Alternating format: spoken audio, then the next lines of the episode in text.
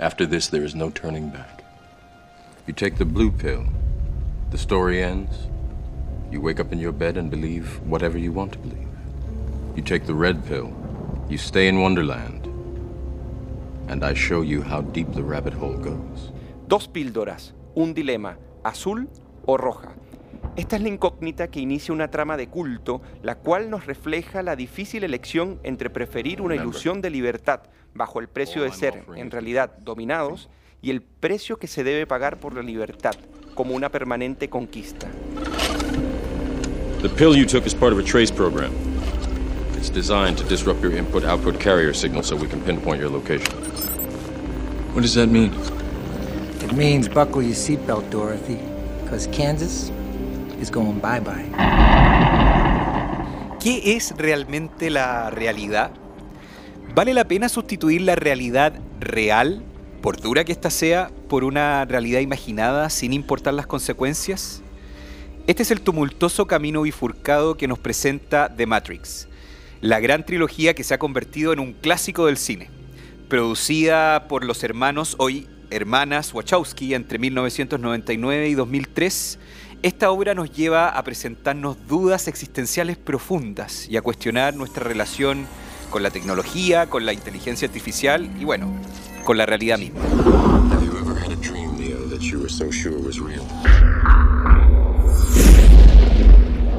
What if you were unable to wake from that dream? How would you know the difference between the dream world and the real world?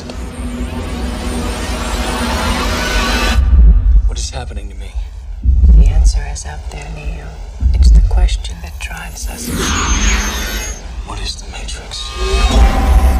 The Matrix. En las manos del Capitán Morfeo, el liderazgo de Neo y la valentía de Trinity nos llevará a vivir una de las más emocionantes obras de acción producidas en el cine contemporáneo y nos dejará tantas respuestas como dudas frente a un mundo actual que aceleradamente se transforma, pero ¿qué es lo permanente en ello? You are a slave born into a prison for your mind. The Matrix is a system, Neo. That system is our enemy. Try to realize the truth. What truth? There is no spoon. Human beings are a disease, a cancer of this planet. You are a plague, and we are the cure. Amigas, amigos, esto es The Matrix según la tribu. But I can only show you the door. You're the one that has to walk through. It seems that you've been living two lives. I've seen an agent punch through a concrete wall. Men have emptied entire clips at them and hit nothing but air. Everyone who has fought an agent has died. But where they have failed, you will succeed. So what do you mean? Guns. Lots of guns. No one has ever done anything like this. That's why it's going to work. Mr. Anders. What are you trying to tell me? That I can dodge bullets? No, Neo. I'm trying to tell you that when you're ready, you won't have to.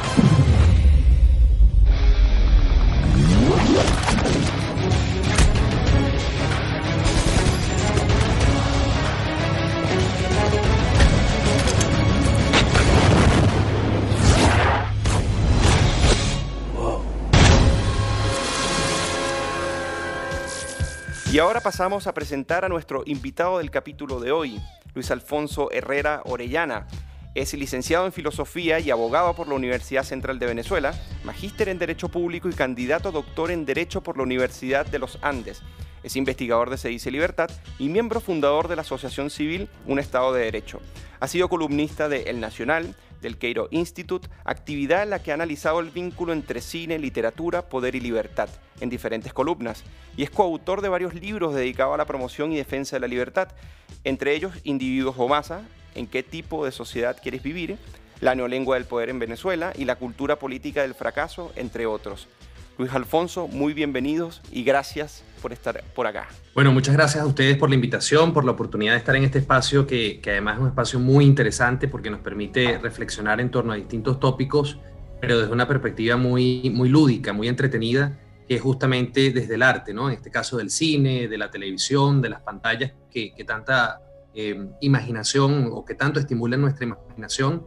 Y bueno, en particular para conversar esta tarde sobre, sobre una trilogía tan, tan no solamente trascendente por, por los efectos especiales y por lo que significó desde el punto de vista de ese, ese género del cine, sino también por lo que ya ustedes adelantaban respecto de los temas complejos humanos eh, que, bueno, que, que, planteó en su momento y que en estos eh, tiempos de, de, pandemia, en donde justamente la tecnología ha pasado a tener un papel mucho más preponderante en nuestras vidas, en nuestro día a día, probablemente nos entrega también claves y nos pone a pensar eh, en, en, la actualidad sobre, sobre estos mismos asuntos. ¿no? Así que muchas gracias por la invitación. Gracias a ti, Luis. Y ahora eh, voy a pasar a preguntarte eh, lo que por tradición siempre preguntamos en la tribu como, como entrada, ¿no? Y lo primero es que solemos preguntar al inicio de cada uno de nuestros capítulos acerca de la motivación en elegir la película, la serie. Y en este caso me gustaría preguntarte, Luis, eh, ¿por qué elegiste The Matrix? ¿Por qué esta trilogía en específico? Bueno, justamente porque, eh, como decía hace un minuto, eh, estamos viviendo una época en donde esa relación entre el ser humano y la tecnología se ha vuelto más estrecha, se ha vuelto mucho más cotidiana, más extendida. Eh, de pronto, antes de, de, de, la pandemia, en el 2020, de su llegada, eh, de pronto la relación con la tecnología era más intensa en algunos sectores de la sociedad que en otros, pero ya, digamos, se ha extendido de una manera bastante, bastante considerable eh, pareciera que además buena parte de estas relaciones que se han creado entre las personas y, la, y las máquinas, las tecnologías, eh, sobre todo en el ámbito laboral, en el ámbito de la educación, entre otros, eh, llegó para quedarse. Y por supuesto eh, surge nuevamente toda esa uh, discusión en distintos ámbitos, en el de la filosofía, el de la pedagogía, la economía, la política, entre otros, que plantean dilemas, plantean muchas veces dilemas si es que estamos eh, entrando una era en donde, en donde bueno, el ser humano va a quedar subordinado pues, a todo este mundo que pocos comprenden realmente cómo funciona desde el interior, de los algoritmos, de la inteligencia artificial, de la robótica, y el resto de los seres humanos que, bueno, somos pasivos más o menos, consumidores, usuarios, pero que en realidad estamos poco, poco claros sobre lo que, lo que está pasando. Y, y Matrix, si bien es una historia por supuesto, cine, es entretenimiento en principio, no es un tratado este, sobre estas materias ni mucho menos, pero es una, es una obra de arte, digamos, en sentido cinematográfico, que nos entrega varias, varias reflexiones eh, y que si bien, iba a decir, plantea estas dicotomías, estos dilemas, eh, de acuerdo al personaje en el que nos enfoquemos o el momento de la historia eh, que resaltemos, de fondo siempre nos, nos, orienta que probablemente la, la forma humana de hacer frente a los desafíos que plantea esta relación con las máquinas, con el avance de la técnica, eh, y con, esta, con estas brechas, digamos, que en principio se van generando entre la comprensión, el entender las razones, el entender los propósitos eh, que tenemos los distintos seres humanos y también el rol de estas máquinas en nuestras vidas, es que en realidad eh, las, la, los extremos, es decir, la fascinación absoluta, porque hay una confianza en el progreso in inevitable, digamos, en que las cosas van a ir para bien por sí, porque vamos descubriendo, porque vamos innovando, puede ser tan, tan perjudicial, digamos, y tan inconveniente para las personas, para la especie humana, como la que simplemente ve eh, negatividad, aspectos negativos, eh, oscuros, eh, en definitiva una suerte como de, de, apocalipsis, bueno, porque la tecnología nos va a terminar anulando como, como individuos, ¿verdad? Este, como personas con capacidad para discernir, para emitir juicios. Entonces, Matrix enfatiza mucho en la capacidad que tiene el ser humano, y eso lo hacen varios personajes, con distintas motivaciones, sobre eso podemos hablar luego, eh, para hacerle frente a esos desafíos y encontrar mediaciones, encontrar mediaciones eh, a partir de criterios distintos. Eso es lo que va a motivar y lo que va a, darle luces a los distintos personajes frente a cada momento, digamos, cumbre de la historia. Vámonos un poquito al fondo filosófico de la película. Eh, hay una clara alegoría a la caverna de Platón, a este mito de, este gran filósofo griego que, eh, digamos, encerraba una caverna a ciertos observadores que solo veían la realidad, la realidad real, valga la redundancia, en este capítulo nos vamos a tomar esa licencia a través de sombras. Eh, y el dilema que implicaba salir de esa caverna y el peligro y el riesgo que implicaba enfrentarse a la verdadera realidad. Eh, la película está muy ilustrada, esta decisión con la pastilla azul, con la pastilla roja ¿Crees que la historia de la humanidad, con toda la disrupción de la tecnología, la inteligencia artificial, eh, todos los temas que hoy día evidentemente nos ponen en un mundo muy incierto y ambiguo, como diría un colega de, del podcast de Sonido Libre, ¿Crees que estamos en un momento de pastilla azul o pastilla roja? ¿Cómo relacionamos el momento actual con la película y con el, con el mito de la caverna de Platón? Sí, yo diría que estamos una vez más, probablemente este, en, uno muy significativo, muy peculiar, porque hay una cantidad de, fenómenos que, probablemente no tienen punto de comparación con eh, eventos similares en el pasado. Eh, por ejemplo, me refiero a todo ese mundo virtual, ¿no? Ya no nos movemos en un espacio meramente físico, sino en un mundo eh, paralelo, por, por, decirlo de alguna manera, este, pero que es tan real en gran medida como el, físico que percibimos a través de nuestro sentido. Es ese mundo de lo virtual, de la Internet y de todas las eh, tecnologías que a través de ella podemos, podemos utilizar. Pero uno probablemente si eh, identifica ciertos, ciertos hitos de la historia, piensen ustedes aquel momento en el cual se revela, digamos así, o se descubre, bueno, que el, Sol es el que está en el centro y no la Tierra del, del universo, ¿no? Este, o el momento en el cual eh, los europeos llegan al continente americano y, se genera ese contacto, digamos, entre culturas, entre, el mundo se comienza a conectar eh, ya definitivamente. En fin, eh, seguramente si uno hace un poquito de, búsqueda va a encontrar muchos instantes en los cuales esa alegoría de la caverna de Platón, que ya voy a hacer ahí un alcance, pero esa alegoría de estar mirando solo sombras y de pronto un evento, un descubrimiento, alguien que se atrevió o personas que fueron más allá de lo que en ese momento los límites recomendaban o establecían o imponían, bueno, genera obviamente una situación de ruptura, de vértigo, que tiene consecuencias, tiene consecuencias muchas veces en lo individual para los que son protagonistas de esos cambios. Eh, allí, bueno, las motivaciones son muy importantes de tener presente, pero también genera consecuencias para las sociedades. Este, algunas de ellas, por supuesto, ya en en lo más individual pueden ser bastante dolorosas, bastante complejas, pero eh, esos eventos han significado en muchos casos eh, el paso a unas nuevas épocas, a unas nuevas etapas. Yo lo que sí rescataría, eso en la película, por cierto, está muy presente, es que eh, de esas experiencias debemos siempre esforzarnos por aprender cómo nuestros antepasados en distintas culturas, en distintas sociedades, lograron mantener aquello que los fortalecía en los descubrimientos y hallazgos, potenciar esos, esos digamos, avances que efectivamente lograron y por supuesto dejar de lado aquello que definitivamente los detenía, los, los eh, dividía, los debilitaba. Eso me parece importante, pero no, y ahí era el alcance que quería hacer, aprovechando lo de la eh, caverna de, Platón, la alegoría, y un poco también esto se ve desde, desde la idea cartesiana esta de, de la dualidad, del genio maligno. es interesante intentar una lectura de Matrix eh, desde más bien, no una visión dualista que separa lo, lo, material de lo inmaterial o lo físico de lo espiritual, sino más bien una lectura inmanente, es decir, desde dentro de la realidad, en donde obviamente la realidad no es monolítica, sino que se manifiesta de distintas eh, maneras. Y estas maneras más bien tienen que ver justamente con eh, el entendimiento, con el amor, eh, con la imaginación, con la facultad de elegir, ¿verdad? Este, pero también, digamos, con, lo empírico, pues, con, lo que está allí, con los objetos, con la tecnología, con lo instrumental. Eh, porque las dualidades siempre, bueno, siempre conllevan en parte a las teorías de conspiración, y sobre eso también podríamos hablar un poco.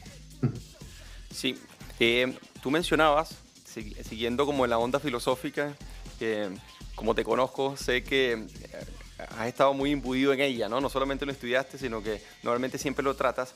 Está el tema de eh, la hipótesis del genio maligno que hace eh, René Descartes en sus meditaciones filosóficas. Y básicamente es esa intencionalidad que tendría este genio maligno, que es superior al hombre, para precisamente hacer que el hombre creyendo que consigue la verdad, lo que haga es incurrir en un error. O sea, no se termina realmente explicando la verdad, sino es el encubrimiento que hace este genio maligno y esto lo hace precisamente para llevar la duda sobre si podemos conocer la realidad en algún momento hasta su extremo y su límite.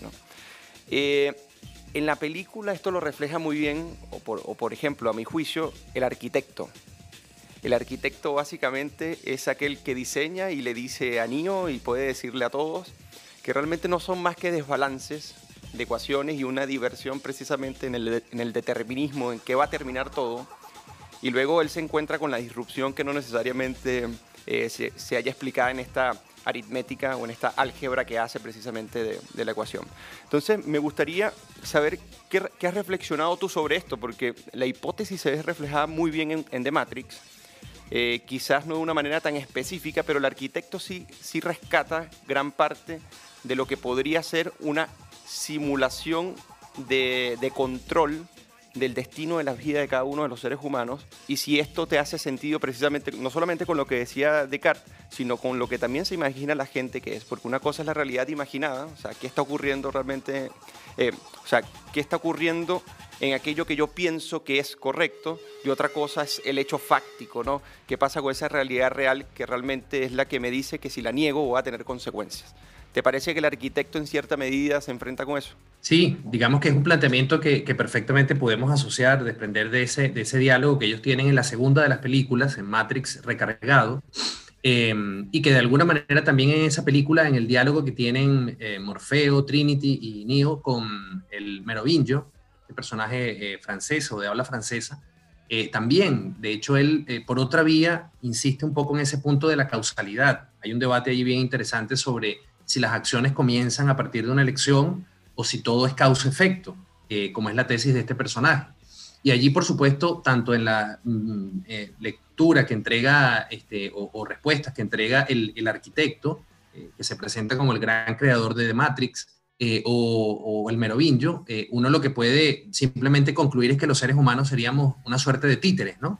De títeres de, de poderes que no comprendemos, que no tenemos capacidad incluso de conocer y que simplemente, eh, también como varios personajes, el mismo agente Smith lo hace eh, varias veces, repetidamente, eh, simplemente existimos por un propósito, pero que no elegimos, sino que quien nos creó o quien nos controla nos induce o nos lleva simplemente a ese destino y que además somos prescindibles, desechables, porque una vez cumplido ese propósito, al igual que los programas, tendría que simplemente desaparecer.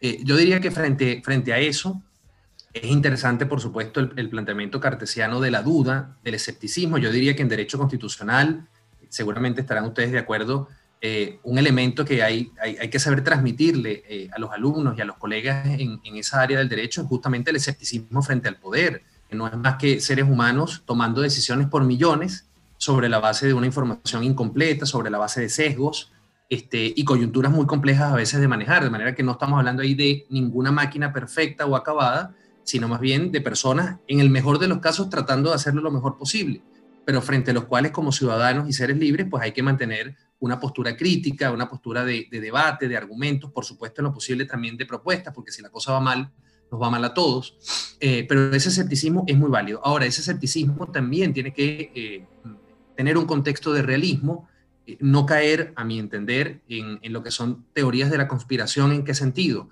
Bueno, en entender que no hay nada que hacer, en entender que hay unos poderes que sencillamente en distintos momentos de la historia de la humanidad eh, toman el control absoluto, eh, o que hay, existe algún otro tipo de, fuerza con la cual eh, no, se pueda, no se pueda, digamos, conocer, interactuar o, comprender, ¿sí? de hecho, si, si todos estos temas uno lo ve desde, desde una perspectiva muy, muy distinta a la filosófica o a la, o a la estrictamente, digamos, científica, como puede ser la, psicológica, de la mano de, de Jung, de Carl Gustav Jung. Eh, bueno, uno podría decir también que de alguna manera en esta psicología jungiana eh, hay explicaciones sobre cómo aspectos del inconsciente pueden influir en la conducta eh, de las personas y nosotros no estar enteramente, digamos, con las luces suficientes de por qué en un momento sentimos una determinada pasión o un arrebato o un eh, deseo de hacer algo en particular. Pero eso se puede comprender. Es decir, ahí no hay ninguna causalidad en el sentido de que uno esté determinado de una manera irreversible, sino que lo que hay que preocuparse es por comprender. Y justamente cuando estamos en situaciones de crisis, este, como por ejemplo las que ocurren en la, en la, en la película desde el punto de vista de la supervivencia de la especie humana frente a la amenaza de las máquinas, bueno, lo que hay es un proceso gradual de entendimiento de los roles, ¿sí? de los roles este, que hay que, que, hay que eh, de alguna manera, pues desempeñar cada uno. De hecho, allí yo quería destacar, para cerrar esta intervención, eh, una frase que la pitoniza. Eh, me parece que al, principio de la segunda película o al final de la primera, en una de las conversaciones con Neo, creo que en la segunda, le dice, bueno, en definitiva, cuando él está cuestionando, bueno, pero este, si, si ya tú sabes lo que yo voy a hacer, entonces ¿para qué estamos conversando? Entonces le dice, bueno, estamos conversando para que tú entiendas la decisión que tomaste. Y por esa vía llegan a un punto en donde ella le dice, bueno, en definitiva, eh, estamos llamados a hacer lo que tenemos que hacer. How can I trust you? Bingo. It is a pickle, no doubt about it. Bad news is there's no way if you can really know whether I'm here to help you or not. So it's really up to you. just have to make up your own damn mind to either accept what I'm going to tell you or reject it. Candy? You already know if I'm going to take it? Wouldn't be much of an oracle if I didn't. But if you already know, how can I make a choice? Because you didn't come here to make the choice. You've already made it. You're here to try to understand why you made it. Entonces, uno lo puede interpretar como, ah, bueno, mira, ahí está la, la evidencia del determinismo. O sea, simplemente todo estaba programado.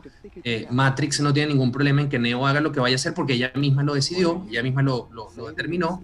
Y por lo tanto, este, bueno, mira, estamos atrapados como una suerte de, de trama perversa, ¿no? Este, en donde no hay libertad realmente, donde no hay azar. Y la verdad es que eso se puede interpretar de otra manera, como les decía, en una clave inmanente. Eh, si uno lo ve, por ejemplo, desde la filosofía de Spinoza, eh, hay mucho debate sobre si Spinoza es un determinista, es un panteísta, en donde ya todo está definido por causalidad. Y la verdad es que es una lectura muy, eh, digamos, eh, superficial, podría decirse, o, de primera vista de la filosofía espinosista, porque dentro de esa inmanencia, dentro de esa diversidad de modos de ser, de esa sustancia una de la que él habla, eh, bueno, resulta que hay eh, factores de azar, de incertidumbre, en donde hay capacidad de elegir y, y, decidir, pero sobre la base de lo que son las potencialidades. Y aquí, digamos, yo, yo reivindicaría o destacaría que en la trama de la película, una potencialidad clave del ser humano junto a la facultad de elegir es el amor. Me parece que eso es algo que constantemente eh, aparece como una potencia muy, muy, muy singular del ser humano y que incluso las propias máquinas comienzan de alguna manera, las que se revelan, este, a también experimentar ¿no? eh, y también a seguir. El amor es voluntad, decía Aristóteles y Santo Tomás, de hecho, eh, y, la libertad surge justamente de ahí. La libertad, según estos dos filósofos, era un, era un medio de la voluntad. Eh, yo te quiero llevar una escena muy eh, interesante, justamente siguiendo la reflexión que acabas de, hacer, que es la escena del pedazo de carne. Cuando un personaje en la Matrix original, en la primera, eh, de alguna manera cierra el círculo de la reflexión que hace la primera película de Matrix sobre la realidad, sobre qué es la realidad, y Cypher, que es este personaje, reflexiona sobre un pedazo de carne que está comiendo. Él consciente que la Matrix es un engaño, es un programa computacional que hace que el cerebro perciba cosas como, por ejemplo, estar comiendo un pedazo de carne, eh, está consciente del engaño. Do we have a deal, Mr. Reagan? You know, I know this steak doesn't exist. I know that when I put it in my mouth, the Matrix is telling my brain that it is juicy and delicious. After nine years, you know what I realize?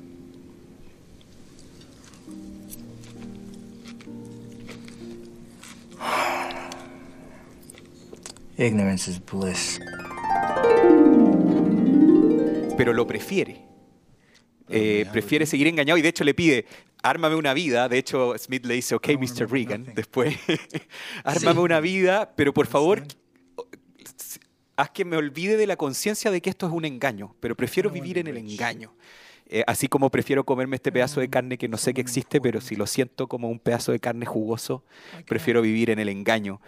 Eh, esta reflexión que hace esta escena eh, la quiero relacionar con finalmente lo que significan las ideologías, los determinismos, incluso las neolenguas, eh, tema que yo sé que tú has desarrollado bien con Eugenio, de estos eh, engaños eh, ideológicos, engaños deterministas, engaños que terminan disfrazando la realidad incluso a través de un lenguaje que construye otra realidad.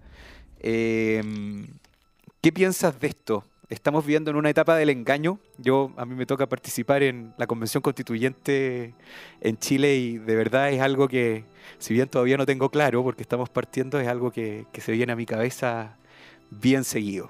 Sí, muy buena, muy buena pregunta y es una, es una escena sin duda eh, central ¿no? en todo lo que es la, desarrollo de la historia. Eh, a ver, yo diría en primer lugar que eh, esa, esa decisión que toma eh, Cypher ¿no? De, reingresar a la Matrix y además pedir que lo reseteen completamente, no, no conocer nada, eso sí pide que ojalá pueda ser alguien famoso, con dinero y lo posible actor, este, eh, bueno, lo que, lo que nos muestra es a lo que llegan, llegamos, porque cualquiera de nosotros podría estar en esa situación, llegamos los seres humanos cuando eh, somos vaciados espiritualmente, intelectualmente, culturalmente, de aquello que nos da sentido, arraigo, propósito, motivación, esperanza, eh, esperanza aquí en el sentido de, del compromiso, de, impulsar, de contribuir, de comprometerse, ¿no? de, encontrarle sentido a la existencia. A eso me refiero con espiritualidad. Ya eso uno lo puede llenar con la fe, con la filosofía, con la literatura, en fin, es decir, el, ámbito cultural, la dimensión cultural del ser humano espiritual se puede enriquecer por distintas fuentes, llamémoslo así. Pero lo importante es sí tener presente que ese, ese aspecto espiritual, no material, no de los sentidos, de la percepción, de las necesidades básicas, fisiológicas, digamos, ¿no? Para la supervivencia del cuerpo y por supuesto de la mente, del alma, este, eh, eh, es tan importante como lo otro. Entonces, claro, cuando eh, en, en, una sociedad se comienza con un proceso de deterioro de lo, de, lo, de lo, espiritual, digamos, de lo inmaterial en la, en la sociedad y en los individuos, y se les comienza a convencer, convencer de alguna manera, o ellos se dejan, digamos, arrastrar a que lo, estrictamente material es lo, que, es lo que tiene sentido, digamos, no solamente la igualdad material, que ya sabemos cuando se busca lo que logra en las sociedades, esa fulana redistribución para que nadie tenga más que otros, esa es una manifestación a mi entender, pero también cuando, bueno, eh, la riqueza o, todo lo que, lo que tenga que ver con el bienestar se agota en el consumo, por ejemplo, en el consumo y ni siquiera producto de una elección, sino que, mira, basta con que me adjudiquen algo, que me entreguen algo y yo entonces, bueno, no, no, no, ofrezco resistencia, ¿no? Este, me parece que el triunfo de estas ideologías o de estos discursos eh, empobrecedores en todo sentido, mm, en lo económico, pero también en lo espiritual de las sociedades, tiene que ver eh, justamente con una decadencia de las sociedades. Incluso uno podría llevar esto a lo que es el ámbito de Occidente hoy en día. Es decir, en la medida en que hay complejos, dudas no en el sentido cartesiano, sino más bien en un sentido existencial de complejos, de rechazo, de furia, contra una serie de valores, de ideales, que son los que han permitido expandir la libertad desde América y Europa a otras áreas del, planeta. Este, y uno ve, bueno, el derribo de las estatuas y ve una cantidad de narrativas como esta de la fobia hacia lo hispanoamericano, hacia lo hispánico, perdón, en América, pero también en otras partes, eh, incluso en la misma España. Bueno, uno lo que termina entendiendo es que hay un vacío espiritual muy fuerte, cultural, este, producto obviamente de la ignorancia, también de la pereza, y es un poco lo que uno ve en este, en este personaje. Él dice que él está cansado de vivir este, de esa manera arruinada, comiendo todo todos los días el mismo atol, este, sin poder tener, digamos, una vida, lo que uno podría llamar una vida digna, decorosa. Es que mm, la otra opción, es decir, la mentira, eh, es un poco lo que se dice, vivían los supuestos trabajadores en la, en la Unión Soviética, en las empresas. Eh, había un dicho según, eh, el, según el cual, bueno, ellos hacían como que nos mandaban y nosotros hacíamos como obedecíamos, pero en el, final, en el fondo eh, digamos, se sabe, se percibe, ¿no? Eh, que ahí hay una gran mentira y eso arruina la existencia, eso hace que la existencia no tenga ningún tipo de propósito, de sentido, porque no está ni siquiera parcialmente o en, su grado más importante en tus manos. Entonces, para cerrar este, este punto, yo a esa, a esa posición que, muchas personas también a veces por hastío, por, por, bueno, por agotamiento pueden llegar a tener en un momento, opondría, digamos, como alternativa el discurso de de Morfeo en la caverna, este, justamente cuando se están preparando para la llegada de las máquinas, está ahí un dilema, muy, un debate muy interesante sobre si decir la verdad o no a las personas, si las personas van a estar en capacidad o no de, soportar esa verdad, de que tienen esta amenaza. Pero luego el discurso de él, fíjense qué notable, se basa para transmitir valentía, fortaleza y sentido a la lucha que tienen por delante, no en su propia fe, que él estaba consciente, no todos compartían, en la profecía, en la pitonisa, eh, y tampoco, digamos, en, otros elementos, sino en los que los cohesiona, que es su pasado. Él dice, es el camino que tengo detrás el que me da la valentía y la fortaleza de estar parado aquí sin miedo, comprometido y mirando el camino que tengo hacia adelante. Y entonces hace como una suerte de inventario de los triunfos, de los éxitos, de, digamos, de los momentos en los cuales esa comunidad, esa especie, esa parte de la especie humana logró, ¿verdad?, este, sobrevivir a esos desafíos. I stand here before you now, truthfully, unafraid. Why? Because I believe something you do not? No. I stand here without fear because I remember. I remember that I am here not because of the path that lies before me, but because of the path that lies behind me. I remember that for 100 years we have fought these machines.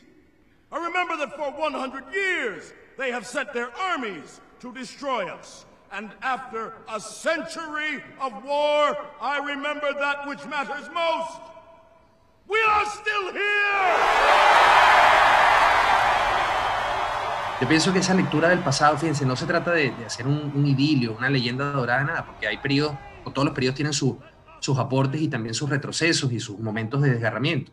Pero sí, esa valoración es indispensable para no vaciarnos culturalmente. Y yo diría que, por ejemplo, en el caso de Chile, qué momento tan importante como el de un debate democrático en torno al cambio constitucional para que esos aspectos culturales y espirituales, lejos de ignorarse, de despreciarse o de dejarse de lado, se tengan muy presente, porque si no se corre el riesgo de solamente mirar el aspecto tecnológico, de cuál es el modelo más acabado o cuál es el que se adapta mejor a la ideología que una mayoría o un grupo en particular puede tener. Y allí, desgraciadamente, pues podemos estar muy cerca de, esa situación de Cypher. Sí, hay, hay varias cosas. Eh, bueno, tú has tocado muchos puntos interesantes y, y puntos que podemos trasladar a muchas discusiones, pero hay dos eh, que, que, a mí me parecen centrales. Lo primero, eh, Luis, es que la experiencia histórica, como bien tú lo has dicho, o sea, por un lado se forjan a través de los recuerdos comunes ideas de nación, ideas de culturas, ideas incluso de homogeneidad de, ciertas preferencias, unas más radicales que otras, o simplemente la idea de la diversidad en comunidad que te permite vivir armónicamente. O sea, organizando esas diversidades precisamente tenemos criterio de identidad ciudadana, eh, por ejemplo. Pero uno ha visto que a través de, cuando vacías de contenido fundamental al ser humano, el ser humano también comienza a ver el otro como un instrumento, como un medio y no como un fin en sí mismo. En el momento que no te comprendes a ti mismo y tu potencialidad precisamente de amar, de sentir esperanza y solidaridad, en esa misma medida, para lograr tus propios fines, eres capaz de instrumentalizar a, a otro para llegar a, los tuyos, ¿no? Y básicamente esta es la complicidad que uno también ve en los totalitarismos eh, tradicionales y que lo hemos visto también en Venezuela. Hay un cúmulo de personas vaciadas de sentido que estarían dispuestas por el sueño que tiene una persona de llegar a fines específicos, no solamente instrumentalizar a otro, sino a instrumentalizarse a sí mismo precisamente para que otro logre su fin, pero él también buscando el beneficio personal sin importar que los otros también sienten, tienen preferencias y tienen libertad y dignidad. Y esto uno lo ve y a mí me gustaría eh, llevarlo contigo al segundo punto, que es esta base nihilista de que se tiene que destruir para construir. O sea, básicamente eh, lo que vamos a construir es desde lo indeterminado y para que lo indeterminado se manifieste como una construcción hay que destruir lo que hasta el momento se ha logrado. Y eso uno también lo ve en este personaje, que uno lo ve banal, pero hay complejidades en lo que plantea. Me gustaría saber qué piensa sobre esto, sobre esta relación entre complicidad, totalitarismo, el ser humano como fin en sí mismo, pero también la percepción de que, de que puede ser medio precisamente para que otros y ellos mismos logren sus fines. Perdona, y solo para pa complementar, porque me pareció muy interesante que, que, saliera el concepto dignidad, entendido, digamos, como eh, la concepción de que la persona humana es un fin en sí mismo y no un medio, y que tiene toda la capacidad, la inteligencia y la voluntad para ser dueña de su propio destino, pero hoy día, por ejemplo, la discusión constituyente dignidad, que es de hecho de las piedras angulares clásicas de la construcción de cualquier constitución, digamos, eh, se está como resignificando, se está como resignificando en una especie de lista de supermercado, de, de, carta al... eh, en Chile le decimos viejito pascuero al Papá Noel, no sé cómo se lo dicen en Venezuela, pero se entiende. Eh, y, finalmente, volviendo a Cypher, eso genera una sociedad muy, una sociedad muy abierta al, al autoengaño, eh, muy abierta que palabras en un papel podrían mágicamente generar un, un, estándar de dignidad cuando dignidad no es más que reconocer que las personas somos un fin, un fin en sí mismo y una constitución no es más que un conjunto de reglas que nos permitan vivir dentro de esa individualidad eh, de manera pacífica. Perdona que lo agregue, pero creo que también es muy atingente a lo que estamos viviendo acá en Chile y lo que vivió Venezuela, que me gustaría que claro, no, de repente y, y también si pudiera... que nos refiere Immanuel Kant que una de las herencias que hacia el liberalismo tiene precisamente la reflexión kantiana es que somos fines en sí mismos y no medios. Entonces también coincide con tu área de, de, de, preferencia y conocimiento.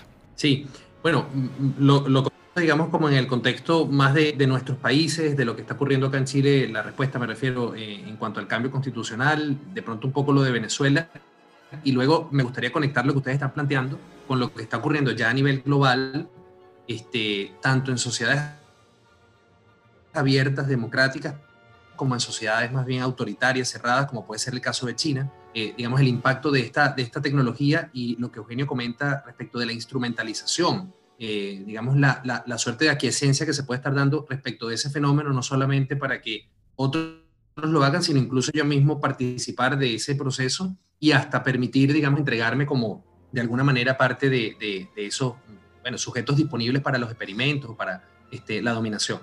Eh, bueno, yo diría que eh, respecto de, nuestro contexto, eh, en, efecto, todo este asunto de, conectándolo con, la inquietud respecto de la dignidad, hay, que trabajarlo con, cuidado, ¿no? Porque, porque efectivamente estamos en una época en donde, como, como pareciera el, propósito en política al menos, es cada vez generar más, no más que diversidad o pluralismo, divisiones, diría yo, ¿no? Divisiones porque no son este, manifestaciones diversas de la, sociedad, de la asociación, incluso que es un fenómeno absolutamente positivo para cualquier sociedad, el fenómeno de la asociación civil, para cooperar, para dialogar, para intercambiar, sino más bien son divisiones que eh, cuando se unen es porque se unen en contra de otros y normalmente si no se unen en contra de otros, entonces es como una suerte de todos contra todos.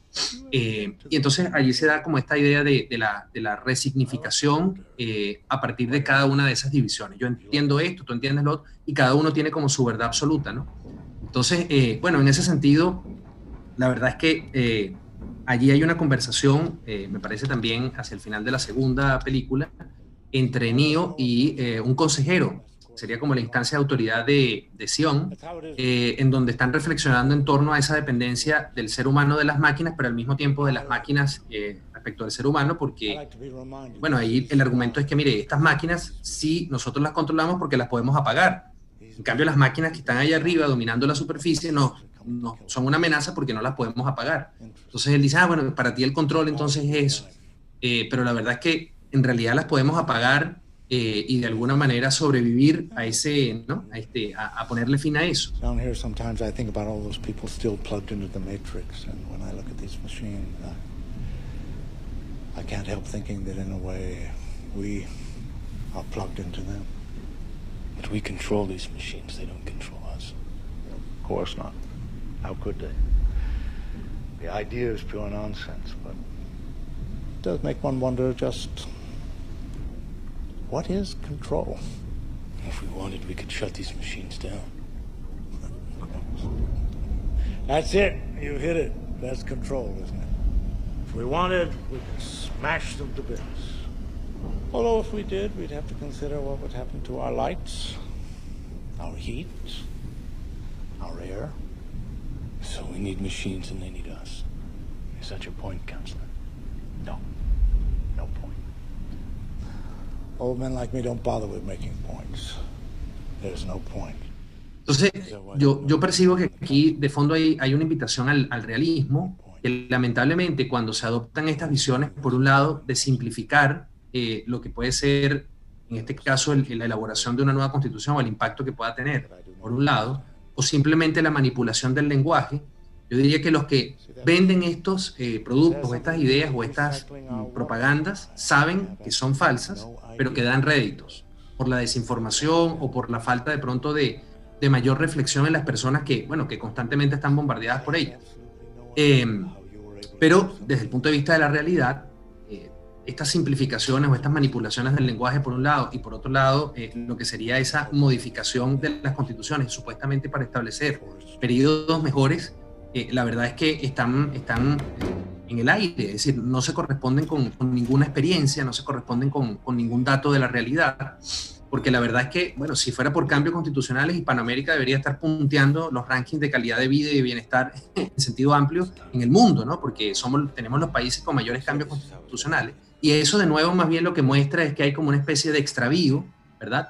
Este, en parte porque se quiere estar constantemente cambiando algo, como ustedes bien señalaban, para romper radicalmente con lo que había antes. Esa, esa, esa, tendencia a la refundación, esa tendencia a partir de cero, aquí se le ha llamado la hoja en blanco en algunas oportunidades, a mí, a mi entender, es una postura muy infantil eh, y además eh, irreal, eh, porque de nuevo, cuando más bien entonces comenzamos a buscar como ejemplos, oye, desde el punto de vista del buen tratamiento de la dignidad o del buen desempeño constitucional o de la generación de oportunidades, y uno ve, digamos, o se hacen referencia a otros países del norte de Europa, o los países del, del, del Commonwealth, o algunos países de Europa continental, eh, bueno, uno rápidamente se da cuenta que algo que tienen en común probablemente cada uno de esos países que se pueda poner como referencia es que hace bastante tiempo, si es que alguna vez padecieron de ese virus, de esa pandemia, este, es que abandonaron esa eh, tendencia a la refundación, a hacerse de cero, sino que han aprendido a conocerse a sí mismos, a fortalecer lo que son, podríamos llamar en sentido económico, sus ventajas comparativas, eh, a innovar, a más bien sus conflictos tratar, eh, digamos, de resolverlo de una manera eh, colaborativa, inteligente, política, ¿sí? uno no ve que los suecos estén tratando de copiarse de los alemanes o de los neozelandeses, o de, ¿me entienden? Es decir, hay un sentido de la realidad y por eso les hablaba de esta escena del discurso de, Morfeo, porque creo que nuestros países adolecen mucho de eso, es decir, de, aprender de su propia experiencia. Hay como mucha vergüenza, como muchos complejos. Además tenemos como todo el periodo de la independencia excesivamente eh, enaltecido en algunos casos. Eso, por cierto, en Venezuela, bueno, fue uno de los tantos mecanismos que se utilizó, eh, la supuesta vuelta a una edad dorada, primero a los periodos de la independencia y luego más atrás, ¿no? Porque entonces ya no es eh, los libertadores los verdaderos héroes, sino que son los pueblos originarios o, o, los habitantes, digamos, precolombinos los que realmente serían el norte a seguir. Eh, bueno, en unas narrativas que no tienen ningún tipo de, sentido, eh, pero que sí comienzan a crear lo que, lo que yo creo se corresponde en el ámbito político a esa eh, imagen de la Matrix que coloca en la mente de las personas en la película, que son las utopías. y ahí me parece que, ese prólogo que tiene el libro de Mario Vargas Llosa, texto que se llama La verdad de las mentiras, él, en ese prólogo hace una distinción muy interesante entre lo característico de las sociedades abiertas, es que pueden distinguir y aprender de la historia y de la literatura, pero sabe que son ámbitos distintos. ¿eh? No confunden la ficción con la realidad, mientras que lo propio de las sociedades cerradas, autoritarias, es que en ellas se ha perdido la distinción entre la historia y la literatura. El síndrome Baradit se dice en algunos lados eso. Exactamente, exactamente, exactamente. Entonces creo que, que por allí un poco hay que ver, hay que ver, yo diría en clave más bien a contracorriente de lo que muchas veces sobre Matrix se dice, que bueno, la alienación, el modelo capitalista de explotación. No, yo más bien veo que allí lo que está claro es la utopía, cómo la utopía hace tontas a las personas, porque no distinguen el plano de, de la imaginación del plano de la realidad, y cómo más bien el realismo político y en otras áreas también el conocimiento de la historia es fundamental para bueno, poder conocernos y poder allí sí ejercer la libertad con responsabilidad. Yo quería eh, comentarte ya para, ir cerrando, eh, o sea, conversar un poco, eh, Luis, con respecto al vértigo que produce la libertad. La libertad es, es una construcción de la civilización que no sabemos si llegó por azar o si sabemos que no llega por una construcción consciente, claro está, pero nos topamos con ella en función de, perseguir nuestros propios fines, pero llega un momento que te genera un vértigo y el, y, el costo de oportunidad que ves más bien en la seguridad, por ejemplo, no, no sé si de vender tu libertad, pero sí de entregar tu libertad por tener seguridad, hace que la libertad se vea como efímera o pueril, ¿no?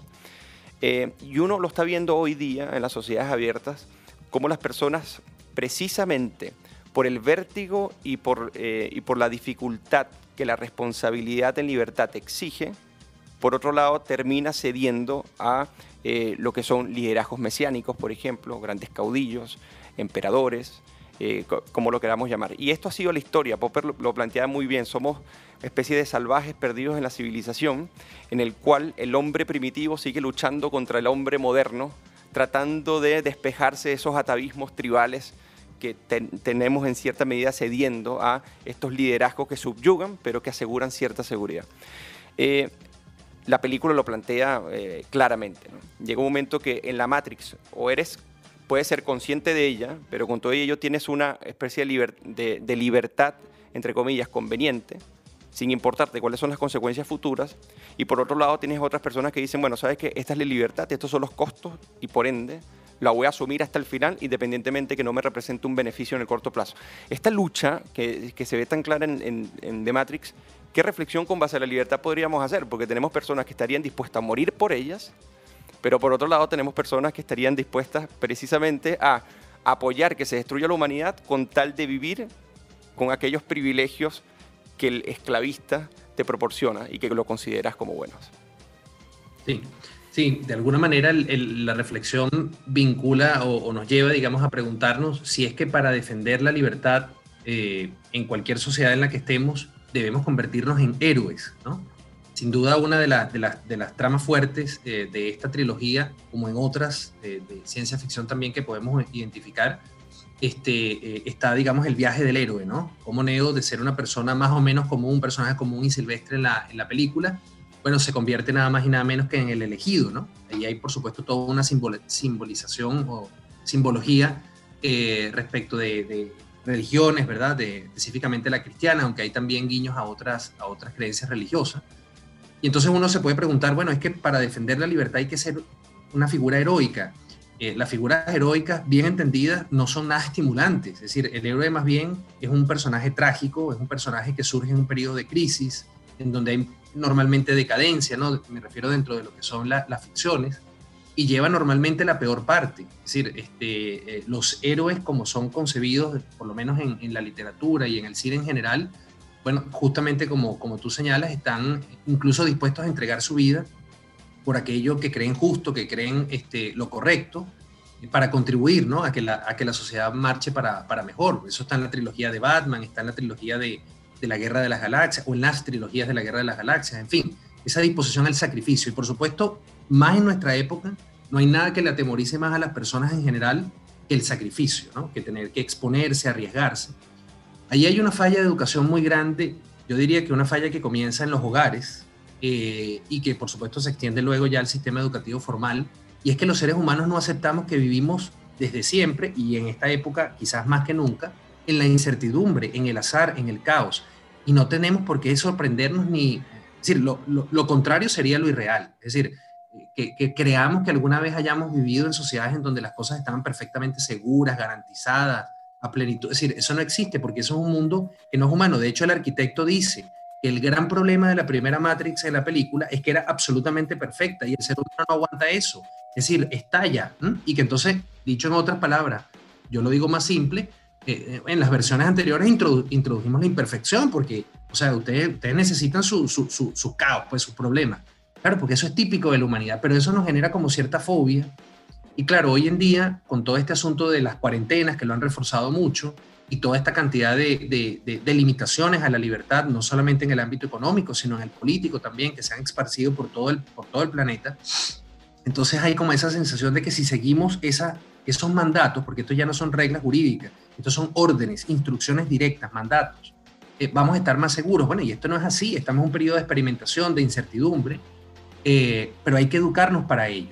Yo diría que el mensaje eh, respecto de, la inquietud es que no hay que ser héroe, sino que hay que ser humano, es decir, hay que aceptarnos con nuestras vulnerabilidades, pero también con nuestras capacidades.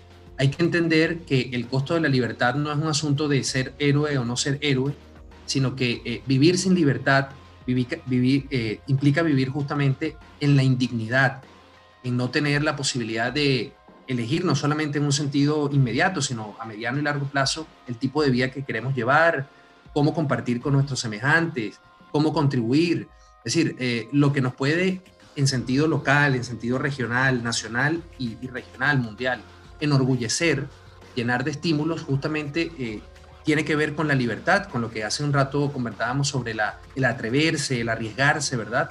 A innovar en el ámbito de la ciencia, en el ámbito de la, de la cultura en general, de la investigación, de la política incluso. Eh, y por supuesto, eso requiere de la libertad. Entonces, ceder al chantaje de que no, lo que pasa es que el costo de la libertad es muy alto porque hay que arriesgarse. Bueno, sí, en algunos casos tocará asumir ciertos riesgos. Nosotros en Venezuela tenemos bastantes historias que contar sobre ese tema hasta el presente.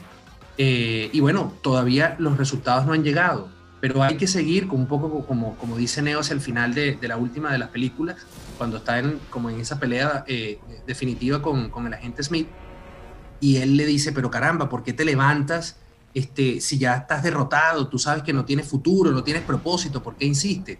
Bueno, allí Neo, en lugar, es decir, a diferencia del personaje de 1984, que termina absolutamente absorbido por el sistema totalitario, le dice porque elijo, porque elijo persistir. Why, Mr. Anderson? Why? Why?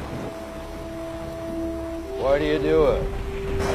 Why? Why get up? Why keep fighting?